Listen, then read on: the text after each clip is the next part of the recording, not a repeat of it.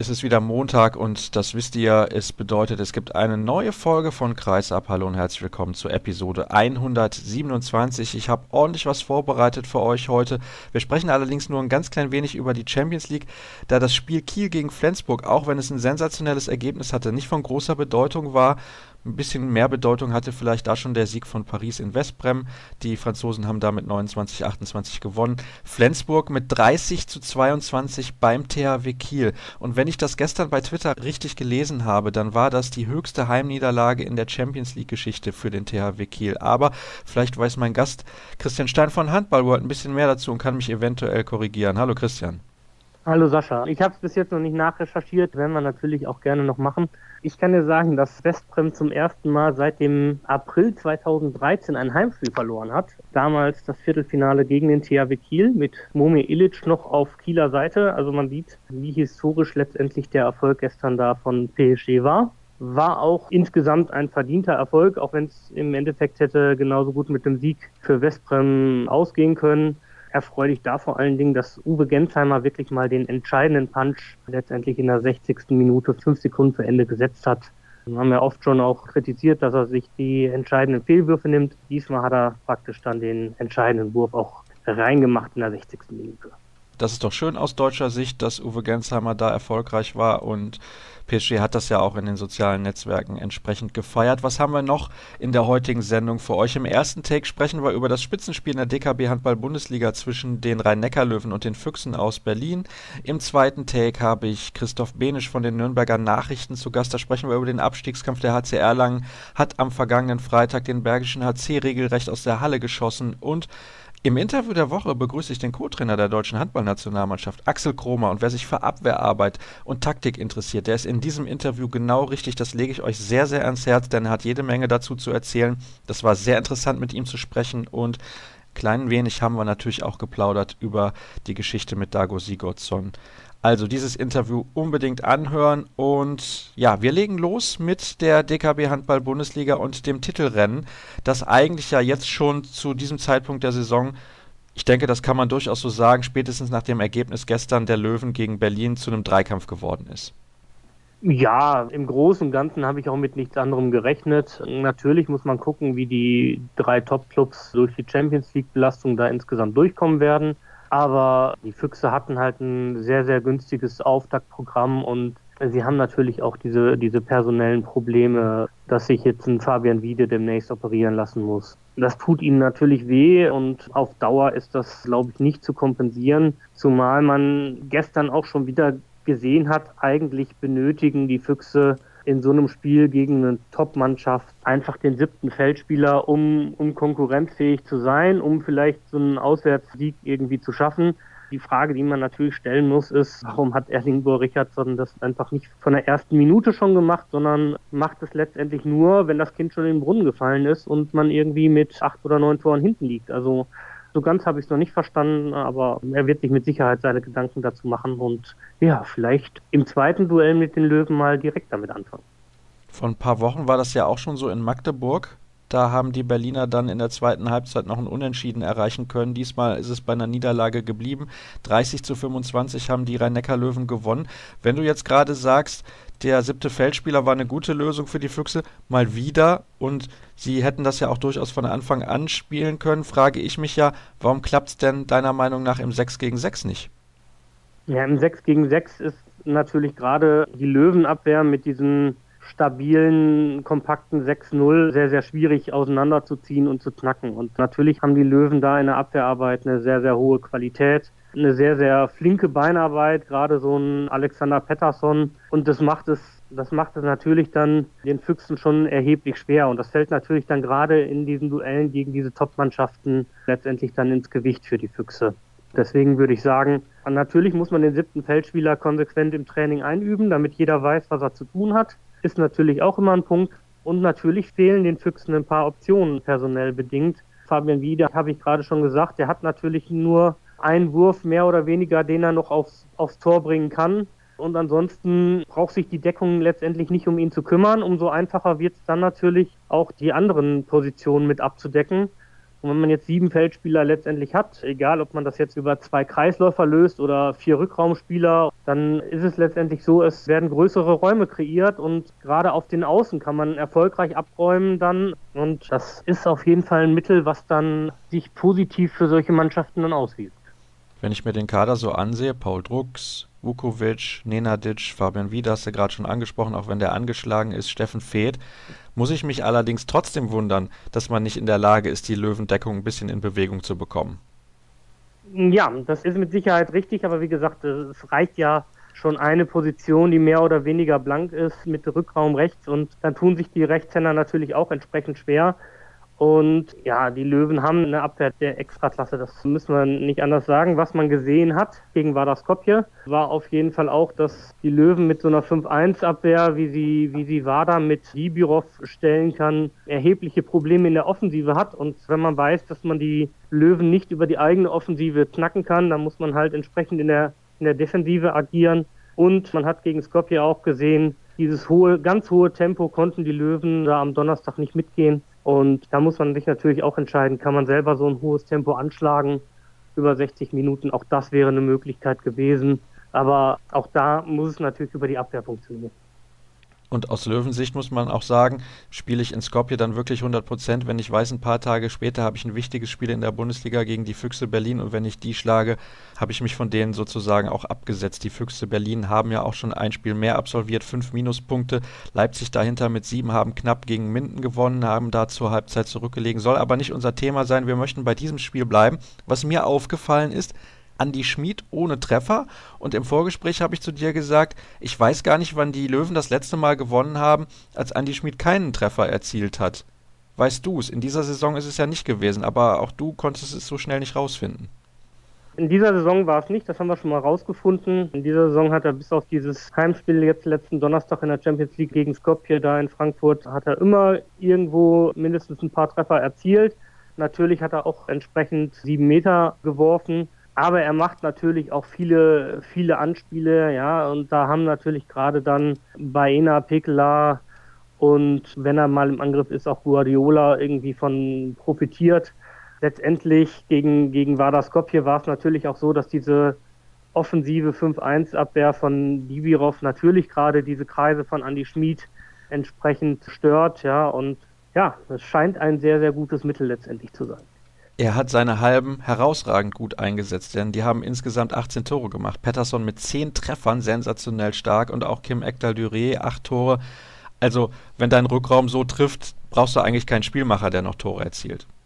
Ja, die Frage ist, ob dein Rückraum ohne diesen Spielmacher überhaupt so gut treffen würde. Und das wage ich zu bezweifeln. Das wage ich allerdings auch zu bezweifeln. Ja, also klare erste Hälfte für die Löwen. Dann in der zweiten Halbzeit, wie gesagt, der siebte Feldspieler bei den Füchsen und wenig Lösungen. Im 6 gegen 6 haben wir jetzt schon angesprochen. Schmied ohne Tor, die Löwenhalben sensationell gut, fantastische Abwehr. Dann können wir über ein paar Sachen sprechen, die eigentlich mit dem Spiel direkt nichts zu tun haben. Die haben nämlich aber mit Personalien zu tun. Und zwar hat der Mannheimer Morgen vermeldet, genauso wie die Wetzlarer Neue Zeitung, dass erstens Janik Kohlbacher zur Saison 2018-2019 zu den Rhein-Neckar-Löwen wechseln wird. Dann noch dazu Steffen Feeth, den hätten sie gerne schon als Nachfolger für Kim Ekdal-Durier zur kommenden Spielzeit. Der tut sich ja in Berlin schwer, ist fast schon noch untertrieben.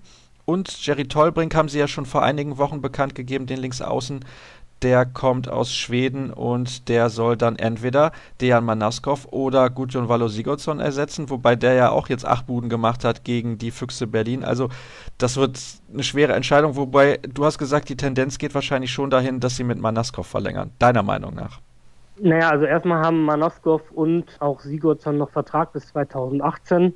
Das heißt, die Löwen haben jetzt erstmal drei Spieler für Linksaußen nächste Saison gebunden. Die Frage ist letztendlich, einen davon werden die irgendwohin ausleihen, es sei denn, Sigurdsson entscheidet sich vorzeitig zum Karriereende. Ansonsten wird wohl Manaskov oder Tollbring noch ein Jahr woanders spielen und dann ab 2018 heißt, glaube ich, das Duo auf Linksaußen bei den Löwen Manaskov Tollbring und alles andere wird, wird man abwarten müssen. Auch das von ordentlicher Qualität, selbst wenn Sigurdsson dann nicht mehr mit dabei ist, das muss man ja auch dazu erwähnen. Und ja, was die Personalie Kohlbacher angeht und Steffen Feeth, dann gibt es ja noch Philipp Taleski. Also die Löwen basteln ordentlich an ihrer Zukunft und mir scheint, sie machen das mit Sinn und Verstand. Ja, also Taleski ist natürlich noch ein recht junger Spieler. Sein jetziger Trainer Lino Cerva sagt, das kommt vielleicht ein bisschen zu früh, wenn er jetzt schon nächstes Jahr geht. Es wird natürlich auch um die Ablösesumme gepokert. Bei Steffen Feeth ist es genauso. Der hat eigentlich noch Vertrag bis 2018. Natürlich, wenn die Füchse entsprechend unzufrieden mit seinen Leistungen sind, er sich bei den Füchsen nicht so wohl fühlt. Mannheimer Morgen schreibt von persönlichen Gründen, weswegen er früher gehen möchte und man sich da irgendwo in der WM-Pause ein bisschen einigen kann, dann ist das vorstellbar, dass er kommt. Ich kann mir im Moment nicht vorstellen, dass sowohl Taleski wie auch Fed kommen, weil man hat ja immerhin noch mit Mats Menzer Larsen bis 2020 einen Vertrag. Oder man sagt halt, gut, Michel Abt, der verschwindet dann eben aus dem Rückraum und dann kann man entsprechend noch ein bisschen anders planen, aber das müsste man halt entsprechend dann gucken. Am Kreis Rafael Baena wird mit seinen 34 Jahren auch nicht jünger. Ich glaube, wenn man da mit Yannick Kohlbacher einen Spieler mit ähnlichen Qualitäten zu sich holen kann, der dann auch über diese tiefen Anspiele kommt, ist das eine ganz gute Personalentscheidung und natürlich naheliegend, dass man sich um so einen Spieler bemüht. Gerade jemand, der aus Hessen dann Richtung Mannheim es nicht ganz so weit hat und vielleicht auch so ein bisschen mit Blick auf die Champions League Spiele in Frankfurt so als Local Hero agieren kann, wäre vielleicht eine ganz interessante Personalentscheidung für die Löwen. Vielleicht das neue Gesicht an der Rhein-Neckar-Löwen, nachdem das ja mit Uwe Gensheimer, was heißt nicht geklappt hat, das ist die falsche Formulierung, nachdem der ja weggegangen ist und man da jemand Neuen sucht, der so das richtige Gesicht der Rhein-Neckar-Löwen wird für die nächsten, sagen wir mal, zehn Jahre. Das könnte Janik Kohlbacher durchaus sein. Vom Typ her würde es ja passen, wenn er jetzt noch den passenden Friseur findet. Na gut. Also, Philipp Taleski übrigens käme von Metallurg Skopje. Was ich aber noch sagen möchte dazu ist, die Rhein-Neckar-Löwen scheinen schon sehr weit vorauszudenken und da auch ja, mit Spielern zu sprechen, die natürlich auch für andere Vereine interessant sind, denn ist ja ganz ganz klar. Also auch Mannschaften wie Kiel oder Flensburg müssen an einem Spieler wie Kohlbacher generell ja Interesse zeigen. So viel ist logisch. Dann haben wir noch was zu diesem Spiel? Können wir noch irgendwas dazu sagen? Ah ja, Alexander Pettersson hat wohl auch laut Mannheimer Morgen seinen Vertrag um zwei Jahre verlängert. Also da ist ordentlich was los. Ich werde demnächst nochmal versuchen, mit Marc Stevermüher zu sprechen hier im Podcast, der ja der Redakteur des Mannheimer Morgen ist, verantwortlich dort für die Rhein-Neckar-Löwen. Und ich habe auch bei Kim Ekdal-Durier mal angefragt, weil ich gerne mit ihm sprechen würde über seine geplante Weltreise oder was denn da überhaupt los ist, was er denn machen will. Er hält sich da noch ein bisschen bedeckt, aber ich bin relativ optimistisch, dass das in diesem Jahr auf jeden Fall noch was wird. Ein paar Ausgaben haben wir dann auch noch vor der WM-Pause. Dann war es das in diesem Take. Danke an dich, Christian. Erste Pause und gleich sprechen wir dann über den Abstiegskampf in der Handball-Bundesliga. Vom Meisterkampf, vom Rennen um den Titel in der DKB Handball Bundesliga kommen wir zum Abstiegskampf. Wir beschäftigen uns mit den Mannschaften, die ein bisschen unten drin stecken. Eine Mannschaft konnte sich aber am vergangenen Freitag ein bisschen befreien. Das ist der HCR Lang. Und als Experte des HCR Lang begrüße ich jetzt Christoph Benisch von den Nürnberger Nachrichten. Hallo Christoph. Hallo Sascha. Der Bergische HC war Gegner. Am Freitag habe ich gerade schon gesagt. Es gab mhm. einen klaren Sieg für den HCR lang. 35-26 auch zur Pause schon relativ deutlich mit 16 zu 10 geführt. Vor dem Spiel war klar, das ist ein ganz, ganz wichtiges Duell für beide Mannschaften. Mit welchen Erwartungen ist man denn in Erlangen in dieses Spiel gegangen? Ja, mit sehr, sehr großen natürlich. Also man hatte ja diese Serie, diese Negativserie von fünf Ligaspielen in Folge, die man keinen Punkt holen konnte. Dazu dann noch das Pokal aus, also sechs Pleiten sozusagen im Rücken. Und dann war man plötzlich wieder Favorit zum ersten Mal ähm, gegen den BHC und wusste nicht so recht, was einen erwarten würde. Und äh, letztlich ist es aber ja gut ausgegangen. Also Nikolai Link, der neue Nationalspieler vom HC Erlangen, hat danach auch mir gegenüber verraten. Er hat gesagt, so ein Gefühl hatte er lang nicht mehr wie vor diesem Spiel, dass wirklich so viele schwere Steine auf den Schultern lasteten. Und umso erleichterter ist man, dass man jetzt in diesem direkten Duell gewinnen konnte gegen den Abstieg. Oh, tatsächlich ist das Gefühl in Nürnberg bzw. Erlangen schon so, dass man bei so einer Partie eigentlich nach einer Niederlage gesagt hätte, oh, was haben wir uns denn da heute geleistet? Auf jeden Fall, denke ich. Also der HCE ist ja sehr, sehr stark gestartet in die Saison mit einem ja vielleicht sogar überraschenden Start. relativ weit in der Tabelle geklettert und diese sechs Spiele zuletzt waren zwar Niederlagen, aber es waren auch viele Spiele dabei gegen Berlin, gegen die Rhein-Neckar-Löwen, gegen Kiel, in Hannover, wo man sich nicht viel ausgerechnet hat, aber trotzdem überraschend lange gut mitgehalten hat. Und wo der Trainer Robert Andersson immer wieder gesagt hat, wir haben gesehen, wir sind lange Zeit auf Augenhöhe gewesen mit dem Gegner und haben uns eigentlich letztlich selber besiegt, weil wir technische Fehler dann gemacht haben zu Unzeiten und riesen Torchancen nicht genutzt haben und deswegen hat der HCE doch ein großes Selbstbewusstsein aufgebaut und das Spiel gegen den BHC war ein absolutes Mussspiel, das wollte man unbedingt gewinnen um eben mit dem Abstieg weiter nichts zu tun zu haben oder einen, einen, einen großen Puffer da reinzupacken zu den hinteren Plätzen. Und deswegen war es ihnen so wichtig, das auch zu gewinnen. Es war ein Spiel, was eigentlich, ich will nicht sagen von Beginn an entschieden war, aber nach relativ kurzer Zeit führte der HC Erlangen mit 6 zu 1. Warum ging es so furios los für die Erlanger? Ich glaube, Robert Andersson, der Trainer der Erlanger, ein absoluter Taktikfuchs ist und in diesem Spiel bewiesen hat, was er wirklich drauf hat. Er hat natürlich Videoanalyse gemacht, wie es jeder Gegner macht oder jeder Trainer macht, aber er hat dieses Spiel gegen Balingen angesprochen danach auch, dass der BHCR verloren hatte und wahnsinnige Probleme gegen diese 5-1-Deckung, gegen die offensive Deckung der Balinger gehabt hatte. Und so hat er gleich begonnen. Er hat also seinen Leuten gleich gesagt, wir spielen 5-1-Deckung sehr offensiv, gehen sehr aggressiv drauf. Und so ist es dem HCE tatsächlich gelungen, ja, den BHC zu überraschen, zu überrennen regelrecht. Also sie haben in, selbst in Unterzahl drei Tore geworfen in dieser Anfangsphase und der Bergische HC wurde regelrecht überrannt. Also ja, ehe die sich versahen, waren sie, wie du es richtig sagst, schon 6-1 hinten. Habe ich das jetzt auch richtig verstanden, dass der HC Erlangen normalerweise nicht mit einer 5-1-Deckung beginnt? Selten. Normalerweise beginnt er mit einer 6-0-Deckung in den vorangegangenen Spielen und eher etwas abwartend. Diesmal aber war es das komplette Gegenteil. Also es war wirklich deutlich, wie offensiv die Mannschaft das angegangen ist und wie, wie schnell sie auch den Abschluss nach vorne gesucht hat, den Druck aufs gegnerische Tor aufgebaut hat. Und ja, da konnte einem wirklich Sebastian Hinze, der Trainer des BHC, wirklich nur leid tun, weil seine Mannschaft da wirklich heillos unterlegen war und auch nicht wusste, wie sie sich da dagegen stellen soll. Nach dem 6-1 hat er dann die Notbremse gezogen und eine Auszeit genommen, dann wurde es ein bisschen besser. Aber ja, es war phasenweise gestern wirklich ein Klassenunterschied zwischen dem HCE und dem Bergischen HC.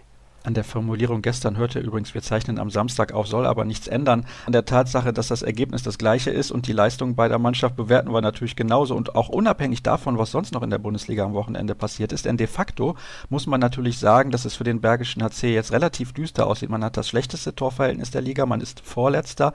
Nur der Aufsteiger aus Coburg ist noch hinter dem BHC platziert.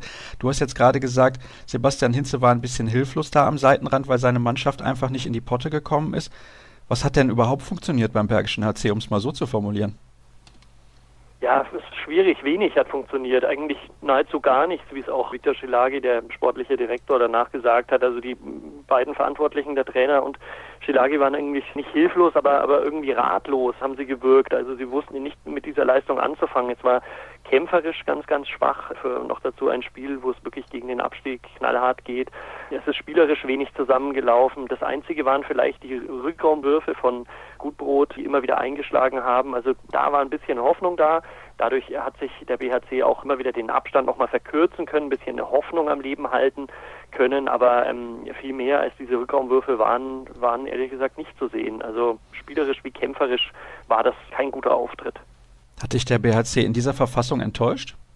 Muss man so sagen, definitiv, ja. Aber ich glaube nicht nur mich, sondern auch selbst Robert Andersson, der Trainer des HCE, hat gesagt, dass er überrascht war, wie wenig Gegenwehr dort vom BHC kam, dass sie mehr erwartet hatten und natürlich auch die Trainer und Verantwortlichen vom Bergischen HC waren genauso entsetzt darüber, über die Leistung ihrer Mannschaft. Also ich glaube, man kann denen wenig Vorwurf machen. Ich gehe davon aus, dass sie die Mannschaft richtig eingestellt haben, aber es kam halt einfach wenig rüber. Vielleicht war der Druck zu groß oder die allgemein die Situation, die den Spielern da durch den Kopf spukt. Das kann ja auch immer hemmen, aber eine richtige Erklärung gab es dafür eigentlich nicht.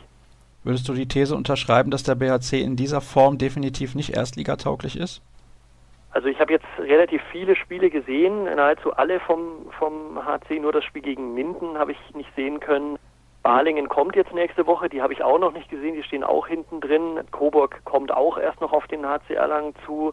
Das heißt, diese ganzen hinteren Mannschaften kann ich eigentlich noch sehr schlecht einschätzen. Ich denke aber im Vergleich dazu, ja, wird der BHC auf jeden Fall ein Problem haben und muss sich auf jeden Fall was ändern dass er da die Klasse halten kann, weil das war gestern, wie ich schon gesagt habe, wirklich phasenweise ein Klassenunterschied. Ich meine, man muss natürlich auch dazu sagen, dass über 4000 Zuschauer gestern wieder in der Arena waren in Nürnberg und eine Riesenstimmung äh, veranstaltet haben. Da ist es natürlich für jeden Gegner schwer. Erlangen ist heimstark und dann führt Erlangen plötzlich mit acht Toren, dann mit neun Toren, dann mit zehn Toren, zwischenzeitlich mit elf Toren in der Schlussphase. Dann äh, hat sich der BHC auch irgendwann hängen lassen. Das ist vielleicht auch nachvollziehbar.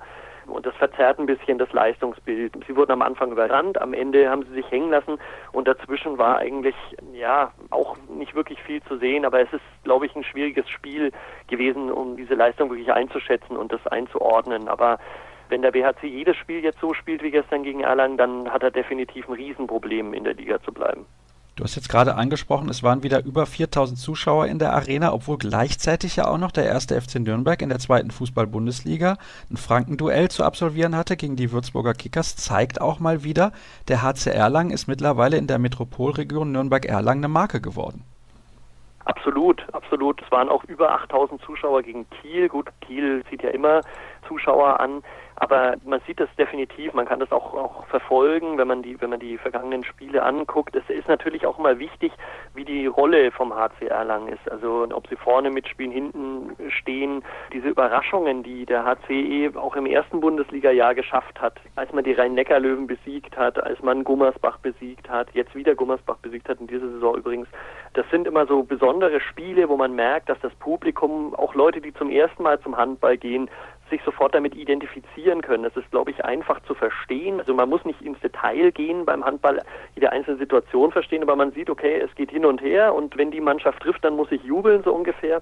Und ich glaube, dass diese Erfolgserlebnisse am Ende und auch diese, diese Momente, wo das Publikum spürt, dass es was bewirken kann und dass es der Mannschaft helfen kann. Und so war es gestern auch wieder, diese wirklich außerordentliche Begeisterung, die, die, die das Publikum dann weckt und eine tolle Stimmung schafft, dass das einfach Spaß macht, auch hinzugehen. Und sie haben das auch ganz clever gemacht mit dem Marketing gestern wieder. Es gab also Tickets für die, für die Clubfans sozusagen, die konnten mit ihren Eintrittskarten vom Fußball nach dem Spiel in die Arena rüber. Das sind ja nur 100 Meter, wenn überhaupt, Fußweg und dort noch die zweite Halbzeit vom HC Erlangen angucken. Und da hat man auch viele Fußballfans gesehen, die sich das dann nicht haben entgehen lassen.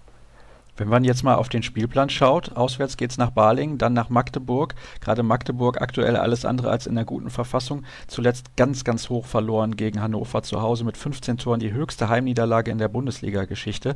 Dann kommt Coburg zum Franken-Derby und es geht nochmal zu den Rhein-Neckar-Löwen. Leipzig und Gummersbach sind dann noch die Gegner bis zur WM-Pause. Das ist ein Spielplan, der sich so liest, als wäre noch ein bisschen was drin.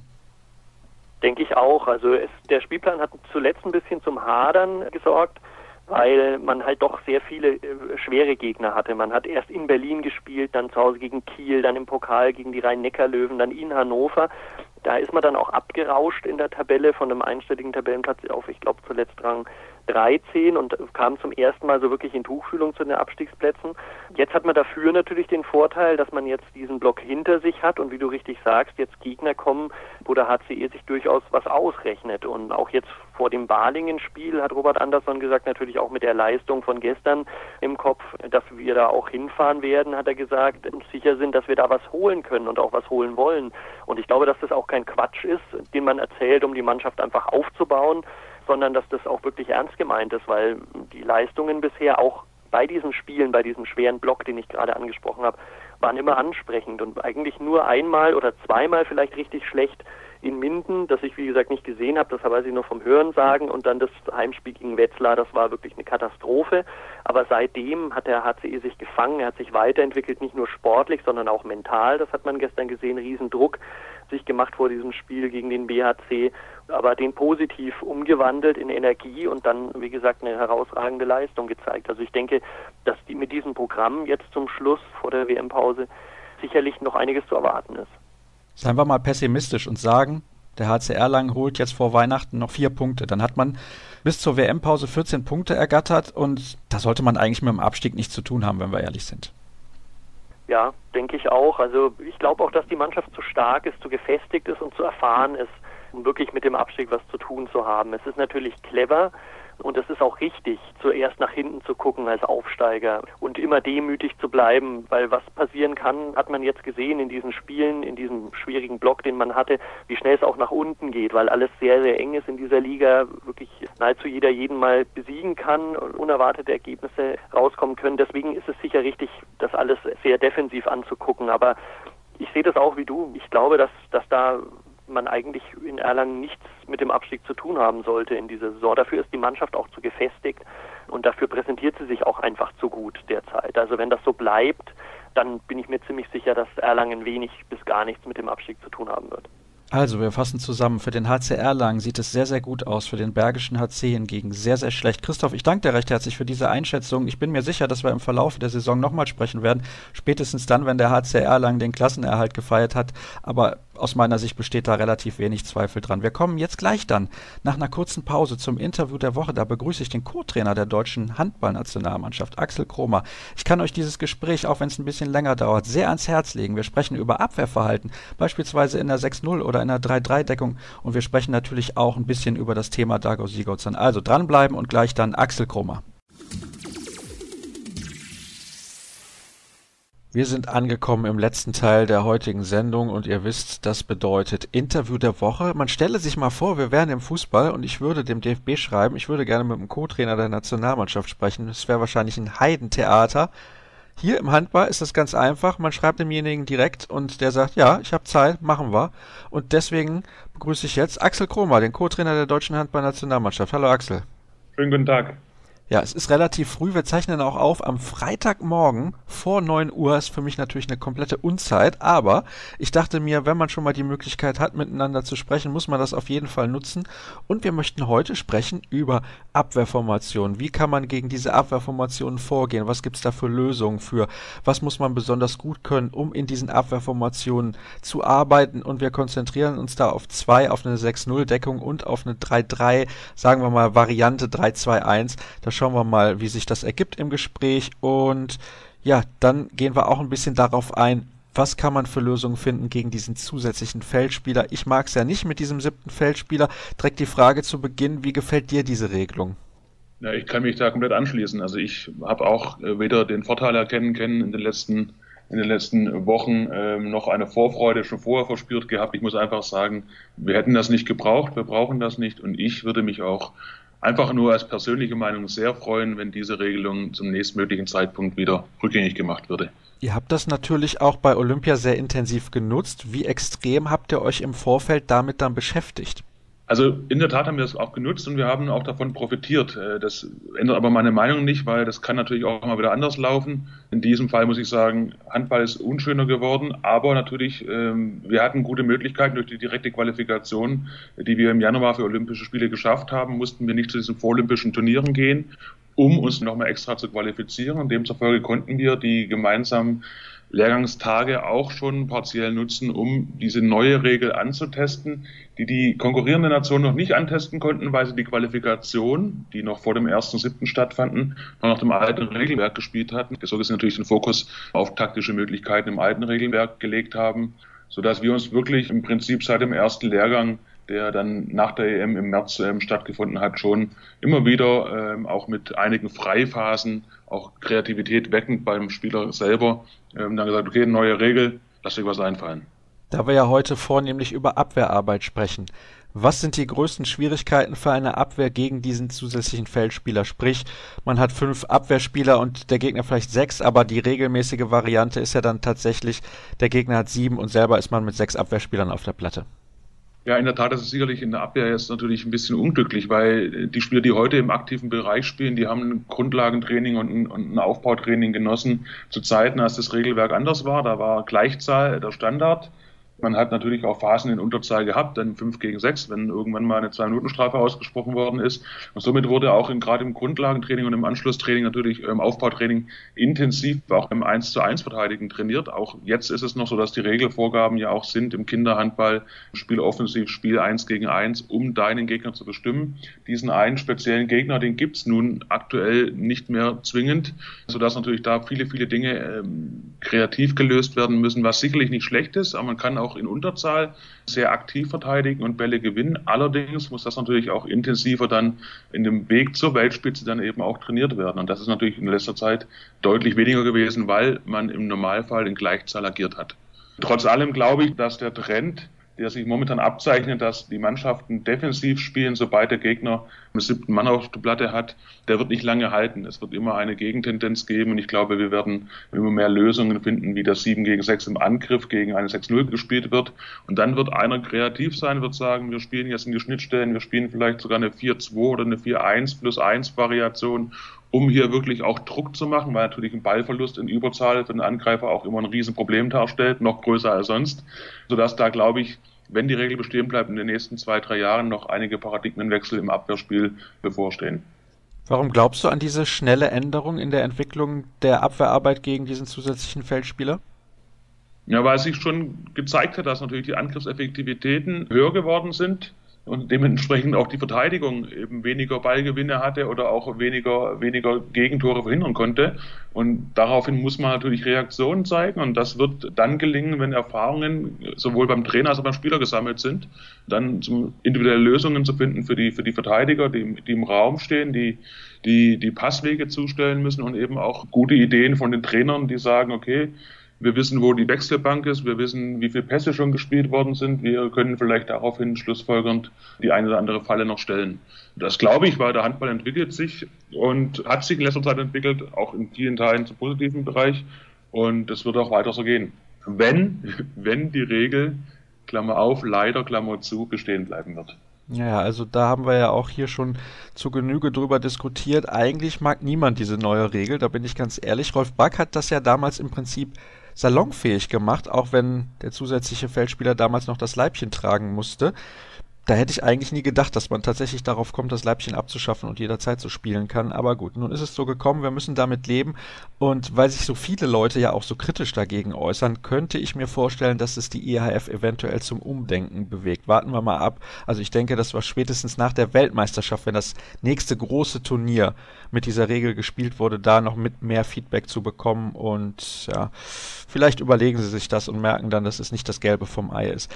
Du hast jetzt gerade angesprochen, wie man da sich eventuell darauf einstellt.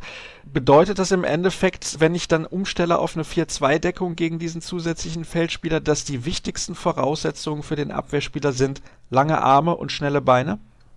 Das ist ja aktuell auch schon sicherlich ein großer Vorteil, schnelle Beine zu haben und eine gute Reichweite und vor allem auch aktive, gezielte Armeinsätze. Das ist sicherlich ein Vorteil. Ich habe mich auch lang mit dem dänischen Nachwuchsverantwortlichen unterhalten. Sie haben auch gemeint, wenn die Regel bestehen bleibt, werden Sie eventuell auch von, von Ihrem Anforderungsprofil umstellen müssen. Es gibt natürlich momentan schon die Tendenz, dass die Außenspieler, die dann eben öfters auch auf Außenpositionen verteidigen, momentan noch relativ körperlich klein gewachsen sind im Vergleich zu anderen Positionen im Handball. Und gerade in dieser Verteidigung, wo wir dann oft dieses Eins gegen Zwei auf Außen verteidigen müssen, da ist es sicherlich dann zukünftig hilfreich, mit mehr Körpergröße agieren zu können, um eben auch Expresspässe von Rückraum Mitte auf rechts außen oder von, vielleicht sogar von Rückraum links auf rechts außen dann eben auch über eine Reichweite dann und noch Reichhöhe auch abdecken zu können. Ah, da fällt mir schon die nächste Frage ein. Das ist ja sehr, sehr interessant geworden. In den letzten Jahren wird ja häufig der Kreisläufer auch in Richtung Außen positioniert, um da Sperre absetzen zu spielen. Also das ist ein Trend, vor 10, 15 Jahren war das noch nicht so zu erkennen. Ja, genau. Du stellst gerade eben was da, was eben auch Entwicklungen in den letzten Jahren da äh, geboten haben. Und auch da haben sich natürlich die Verteidiger enorm entwickelt. Wir haben auch da neue taktische Möglichkeiten gehabt. Mit, wir werden offensiv, wir verteidigen außerhalb von neun Meter in dem Moment, wo der Kreisspieler kommt, um dieses zwei gegen zwei irgendwo weiter weg vom Tor lösen zu können. Auch da haben wir Entwicklungen gezeigt in, in der Taktik, aber auch in individuellen Fähigkeiten. Das wird auch explizit trainiert natürlich, die Verteidigung von Außenspielern gegen Kreisspielern. Und deswegen ist auch zu erwarten, dass auch individuelles Training stattfinden wird für die, für die Bereiche Außenverteidiger in Unterzahl. Schauen wir dann jetzt doch mal auf die beiden Abwehrformationen, die ich zu Beginn schon angesprochen hatte, nämlich erstmal die 6-0 Abwehrformation, ganz, ganz klassische Abwehr für defensive Mannschaften, die sagen, okay, wir lassen den Gegner erstmal ein bisschen kommen. Was sind die Schlüssel für eine gute 6-0 Deckung? Ja, die Kompaktheit spricht einfach dafür. Eine 6-0-Verteidigung, die hat natürlich viele Möglichkeiten, ich will jetzt nicht sagen, auf einer Linie zu arbeiten, aber doch nah beisammen, also relativ wenig Tiefenräume, sodass da die Hilfen relativ eindeutig sind. Sie ist allerdings, muss man ehrlich sagen, wenn man sie gut spielt, eigentlich die die taktisch schwierigste Abwehrformation, weil es eben nicht diese eindeutigen Wenn-Dann-Regeln immer geben kann, wie es eventuell in einer 3-3 oder in einer, einer 3-2-1-Formation dann ist, wo man die Absprachen, die Regelung ja wirklich auf vier DIN A4 Seiten zusammenschreiben könnte. In der 6-0 gibt es sicherlich sehr, sehr viele Schnittstellen, die mit Erfahrung und mit Absprachen gelöst werden müssen. Ich rede jetzt aber nicht von einer 6-0-Formation, die irgendwo in der Kreisklasse 4 aus konditionellen Mängeln hingestellt wird, wo die Leute sagen, wenn der Hacken am Kreis ist, will ich schon nicht laufen. Das ist nicht das, was, was die 6-0 ist, von der ich ich gerade spreche. Du hast gerade eben gesagt, die klassische 6-0 ist sehr aktuell. Die klassische 6-0 gibt es in dem Fall eigentlich auch kaum noch, auch wenn die Deutschen jetzt unter Dago Sigurdsson sicherlich in letzter Zeit eher eine defensivere Rolle gespielt haben sind doch momentan sehr, sehr viele 6-0-Formationen zu erkennen, wo bei gewissen Phasen ein Standbild im Video sicherlich nicht unbedingt auf eine 6-0-Formation schließen lassen würde, sodass es innerhalb der Grundformation 6-0 unglaublich viele Variationen gibt vom Defensivstart, vom Offensivstart, vom Defensivstarten ins Offensivübergehen. All die Möglichkeiten sind aktuell momentan von verschiedenen Vereinen und Nationen eben auch dargestellt. Wann entscheidet man sich aus deiner Sicht am besten dafür, mit einer 6-0 Abwehr zu agieren? Gegen welchen Gegner? Es ist wie jedes Mal, dass man erstmal Analyse betreiben muss, welche Fähigkeiten habe ich im Team überhaupt. Ich kann keine 6-0-Formation spielen, wenn ich das Personal dafür nicht habe. Und dann ist natürlich auch die Frage, welche Qualitäten hat der Gegenüber.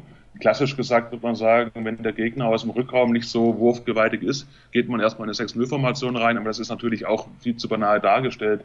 Man muss natürlich auch die Kreisläuferqualität überprüfen, man muss die Kooperationsmöglichkeiten zwischen Rückraumspielern und Kreisläufern analysieren, um dann zu gucken, was ist denn das häufige Mittel der Wahl bei den gegnerischen Mannschaften und, und dann muss ich eben äh, sagen, okay, wenn ich in der Lage bin, sowohl defensive Formationen als auch offensive Formationen zu stellen, dann muss ich defensiv eine Formation aufstellen, wenn ich merke, okay, die Mannschaft des Gegners tut sich eventuell schwer, mit, mit Kreuzbewegungen uns ins Laufen zu bringen, unsere Schnittstellen anzugreifen. Und dann kann ich sagen, okay, ich, ich agiere defensiv und mal gucken, ob sie dann aus einer Art Standhandball dann aus dem Rückraum werfen können. Also es ist nicht definitiv die einfache Formel, Gegner ist klein und wendig, kommt nicht über den Block, dann spielen wir halt einfach mal eine 6-0, das wird schon funktionieren. Ja, das ist das, was ich ja gerade eben schon angesprochen habe. Natürlich ist das so dieser, dieser klassische Breitensporthandball, dann, wo das sicherlich auch angewandt werden kann. Wenn in den tieferen Klassen gibt es meistens ein oder zwei Spieler nur, die dann außerhalb von neun Meter torgefährlich agieren können. Und dann kann man sagen, okay, wenn ich dann auch noch zwei, drei Spieler in der Abwehr habe, die auch körperlich was dagegenhalten können, dann kann ich in dem Moment mal weiter hinten stehen bleiben. Aber das ist natürlich im internationalen Handball, über den wir also aktuell auch unterhalten, dann nicht mehr denkbar. Ich glaube, jede Nation hat Möglichkeiten, aus dem Rückraum zu werfen.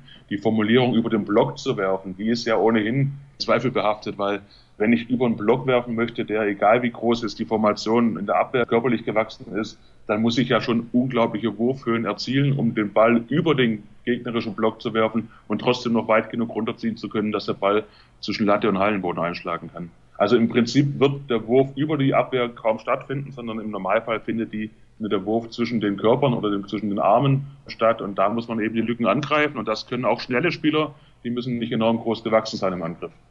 Wer spielt denn deiner Meinung nach im internationalen Handball die beste 6-0-Abwehr? Ja, natürlich sind das wir momentan. Ja, abgesehen von euch. auch das ist wirklich, wirklich sehr schwer zu sagen, weil ich denke, natürlich haben die Schweden immer wieder eine, eine, gute Formation gestellt, aber sie haben es in den letzten Jahren oder in den letzten Events eben auch keine mannschaftlichen Erfolge präsentieren können. Auch die Franzosen decken ja inzwischen auch ab und zu mal wirklich defensiver. Auch das natürlich dann körperlich beeindruckend, wenn dann die Formation der Franzosen dann irgendwo Schulter an Schulter steht. Aber ich muss schon sagen, mit den Voraussetzungen, die momentan im deutschen Handball herrschen, da braucht man jetzt auch nicht über andere Nationen sprechen und weil wir uns irgendwie klein machen wollen. Wir haben eine sehr intensive Selektion auch an Spielern vorgenommen, die körperlich sowohl Breite als auch Höhe bietet. Und natürlich ist es schon beeindruckend, wenn dann irgendwann, so wie jetzt zwischenzeitlich beim letzten Qualifikationsspiel geschehen, Finn Lemke mit 2,11 Meter neben Dominik Weiß mit 2,11 Meter stehen. Das ist natürlich nicht die Einfachheit, dann da die Tore wirklich gegen den Innenblock zu werfen. Wie hält man denn diese Spieler oder macht diese Spieler beweglich? Natürlich ist es so, dass großgewachsene Spieler sich erstmal schwer tun, schnell und agil zu sein. Aber wir müssen auch mal über die Grenzen hinaus gucken. Wenn wir mal in die NBA schauen, mit dem Basketball, da ist natürlich kaum ein Spieler unter zwei Meter. fünf. Und was man da an Körperlichkeit, an Agilität dann auch sieht, ist schon beeindruckend. Und da haben wir, denke ich, auch durch die Einflüsse moderner Tendenzen in der Trainingslehre eben auch momentan im Handball auch große Schritte nach vorne gemacht. Die Spieler sind athletisch besser ausgebildet und man kann sich nicht bloß auf die Länge konzentrieren. Aber natürlich haben wir eben auch nicht nur deswegen auch eine defensive Formation gewählt, um eben deutlich weniger Bewegung auch im tiefen Raum nach vorne und nach hinten wieder schließen, auch irgendwo abverlangen zu müssen. Und deswegen habe ich ja auch vorher gesagt, man muss immer analysieren, welches Spielermaterial, klingt das ein bisschen eigenartig, welches Spielermaterial habe ich überhaupt zur Verfügung, um dann welche Formation spielen zu können. Das Schöne ist natürlich, als Nationaltrainer hat man dann eine komplette Handballnation, auf die man zurückgreifen kann, was natürlich bei Vereinen dann irgendwann nicht so ist. Die müssen natürlich irgendwann mal sagen, ich kann mich zwischen 16 und 20 Spielern orientieren, die sind in meinem Kader und wenn ich mich dann dazu entscheide, ich nehme den Spieler, weil der im Angriff sehr gut, muss ich eben auch damit leben, welche Körperlichkeit und welche Fähigkeiten er dann auch in der Abwehr einbringen kann. Und das muss nicht immer zwingend dann zu der ursprünglichen Idee passen, die man irgendwo als Trainer dann auch im Abwehrspiel haben möchte. Dann gehen wir weiter auf die 3-3-Defensive. Ich habe mich dafür entschieden, weil die ja auch in letzter Zeit sehr in Mode gekommen ist. Die Rhein-Neckar-Löwen beispielsweise decken in dieser Formation und sind damit extrem erfolgreich. Was zeichnet denn diese Abwehrformation aus? Ja, es ist genau das Gegenteil von dieser vorher angesprochenen eher defensiven 6-0-Formation, die wir im DHB momentan in, im aktiven Bereich spielen. Wir haben eben bei der 3-3-Formation unglaublich viel Druck auf Ballführer und Passempfänger und auch Passwege. Das heißt, wenn ich den Ball in der Hand habe, dann habe ich einen vor mir, der mir die Zeit und den Raum nimmt, in, in Ruhe zu entscheiden und vielleicht auch irgendwo einen Raum anzulaufen, der irgendwie für Torgefahr ähm, steht. Und ich habe eben auch, auch andere Abwehrspieler, die noch in die Passwege reingehen, weil sie eben relativ nah am potenziellen Passempfänger stehen. Und somit werden natürlich da eben auch Pass- und Zusammenspielfehler provoziert. Und natürlich auch das Spiel ohne Ball wird zwar vom Angriffsspieler eingefordert, aber weniger planmäßig durchgeführt werden. Das heißt, diese klassischen Spielhandlungen, die irgendwo das Spiel noch immer prägen, dass ich einen Auftakt habe und danach den Folgepass als Option habe, den kann ich vielleicht schon gar nicht spielen, weil diese klassische, sage ich jetzt mal, Kreuzaktion zwischen Rückraum Mitte und Rückraum links dann gar nicht stattfinden kann, weil Ballführer Rückraum Mitte wird, wird angegangen und der potenzielle Passempfänger darf den Ball erst gar nicht fangen. Und dann wird eben auch der Spielfluss sehr gestört, was vielen Spielern, auch im absoluten Spitzenbereich, große Probleme bereitet. Gefällt dir diese 3-3-Variante? Das gefällt mir, ja. Warum ist das so? Ja gut, ich glaube, du weißt, ich komme natürlich auch von meiner ganzen Leidenschaft her aus dem Nachwuchshandball und genau da ist das, was wir, was wir haben wollen. Da geht es dann nicht so um diese vorher angesprochenen 25.000 Absprachen, die es in der 6-0 irgendwo geben könnte. Dann geht es darum, dass ich hier A, meine Pflicht erfülle im 1 gegen 1 Spiel gegen den Ballführer, B, Kreativität zeigen kann im Ballgewinn und die 3-3-Formation hat das Ziel, den Ball zu gewinnen. Das ist für mich die Definition des Abwehrspiels, nicht das Tor zu behindern, sondern den Ball zu gewinnen. Und deswegen habe ich eine große Leidenschaft für eine offensive Abwehrformation, wenngleich ich natürlich auch sagen muss, so von meiner eigenen Körperlichkeit wäre ich eher auch in der 6-0-Formation besser aufgehoben als in der 3-3-Formation. Habe ich dich jetzt richtig verstanden, dass die 3-3 leichter zu spielen ist als eine 6-0? Das würde ich taktisch gesehen so unterstreichen. Allerdings natürlich brauche ich unglaubliche individuelle Fähigkeiten, um überhaupt eine 3-3-Formation stellen zu können. Mit drei Leuten, die offensiv aktiv agieren können, mit drei Leuten, die hinten den Raum verteidigen können, in dem Wissen, dass die Angreifer, die die vordere Abwehrreihe überspielt haben, dann eben mit einem großen Geschwindigkeitsvorsprung auf die Verteidiger zulaufen können. Dementsprechend brauche ich da natürlich große Qualitäten im individuellen Abwehrspiel, aber die Absprachen sind eigentlich relativ eindeutig. Nicht umsonst wird auch in der deutschen Handball-Spielerausbildung natürlich von der Manndeckung über das ganze Spielfeld zur Manndeckung in Tornähe, dann über die große Raumdeckung, über Offensivformationen, über 1-5, 3-3, 3-2-1 die Spielerausbildung eben auch eingefordert, weil eben in dem Moment die Absprachen, die Kooperation dann noch nicht die große Rolle spielen. Ihr habt bei der Handball-Europameisterschaft ja, finde ich, auch sehr deutlich gezeigt, wie es möglich ist, mit unterschiedlichen Abwehrformationen erfolgreich zu sein, auch wenn die Basis natürlich eine 6-0 war mit Finn Lemke, mit Pekeler und so weiter und so fort. Aber ihr habt auch andere Abwehrvarianten gespielt. Ich erinnere mich sehr gut an das Spiel gegen Schweden, wo ihr in der ersten Halbzeit große Probleme mit Johann Jakobsen gehabt habt. Da habt ihr in der zweiten Halbzeit dann umgestellt. Da kam dann im Prinzip von der Position nichts mehr. Wie kommt man zu so einer Entscheidung und wie kommt man dann dazu zu sagen, okay, wir stellen unsere Stärke im Prinzip um, wir verlassen diese 6-0 und agieren mit etwas, was wir ja schlechter können als das, was unsere große Stärke ist? Also prinzipiell haben wir sogar gegen Schweden mit einer 5-1-Formation angefangen, haben dann nach circa 15 Minuten dann damals in eine 6-0 umgestellt, sind mit beiden Aufgaben nicht klargekommen und das, was ich vorher auch angesprochen habe, wenn ich eben diese klassischen Abwehrformationen spiele, dann können auch alle Mannschaften irgendwo ihr eingespeichertes Programm herunterspielen. Jede Mannschaft hat einen Spielmacher, der entscheiden kann, okay, Gegner ist Tag 6-0. Da haben wir die und die Handlungen abgesprochen, einstudiert und haben diese Erfolgswahrscheinlichkeiten. Wir haben die Qualität, Beispiel ist Jakobsen, der eben eine Vorbewegung ohne Ball machen kann. Er kann den Weg genauso wählen, wie er möchte. Er läuft ohne Ball los, läuft einen leichten Bogen nach innen, läuft auf seinen ersten Pfosten, kriegt den Ball, springt nach einem Schritt hoch und wirft den Ball aufs Tor. Das wird dann eben nicht verhindert und dann müsste man das mit einer guten Formation defensiv mit Block lösen oder eben dann in dieser Formation Varianten finden, um da reinzustechen. Wir haben das dann gemerkt, okay, wir können die Qualität an dem Tag von Jakobsen nicht verhindern. Also wissen wir, dass die Schweden nicht nur in dieser direkten Mannschaft, sondern eben auch von ihrer Ausbildungsphilosophie im Angriff- und Abwehrspiel Schwierigkeiten haben gegen Formationen, die offensiver agieren. Natürlich haben sie auch gute Lösungen gegen 5-1, das ja auch eine Standardformation irgendwo darstellt. Aber wir sagen, wir spielen mal eine 4-2-Abwehrformation und zwingen dann Johann Jakobsen zum Beispiel ohne vorabgesprochenes Timing in den Ball reinzustarten. Wir zwingen ihn eventuell dadurch, dass er ohne Vorbewegung vielleicht aus dem Prellen auf unseren Defensivblock noch auflaufen muss. Und deswegen haben wir diese Idee gehabt und in der Tat haben wir auch diese 4-2-Formation nicht so häufig trainiert und studiert wie die 6-0 und die, und die 5-1, um nicht zu sagen, eigentlich nur einmal vorher angesprochen gehabt. Aber wir haben, habe ich auch vorher angesprochen, natürlich auch Spieler, die sind sehr gut ausgebildet worden und haben eben auch eine große Vergangenheit mit offensiven Formationen, nämlich die komplette Nachwuchsvergangenheit. Und daher haben wir auch gewusst, wir haben Spieler, die das lösen können und haben dann mit einigen einfachen Absprachen die, die Qualitäten aus dem offensiven Abwehrspiel mit den Qualitäten auf dem defensiven Abwehrspiel verbunden und dann haben wir eine Formation gehabt. Ich könnte übrigens stundenlang mit dir darüber sprechen. Finde ich total interessant, wie man zu so einer Entscheidung dann auch kommt und was das für Gründe hat. Dann noch das Finale, da möchte ich ein bisschen drauf eingehen. Da habt ihr häufig während der Angriffe der Spanier auch teilweise die Abwehrformation geändert. Warum macht man sowas?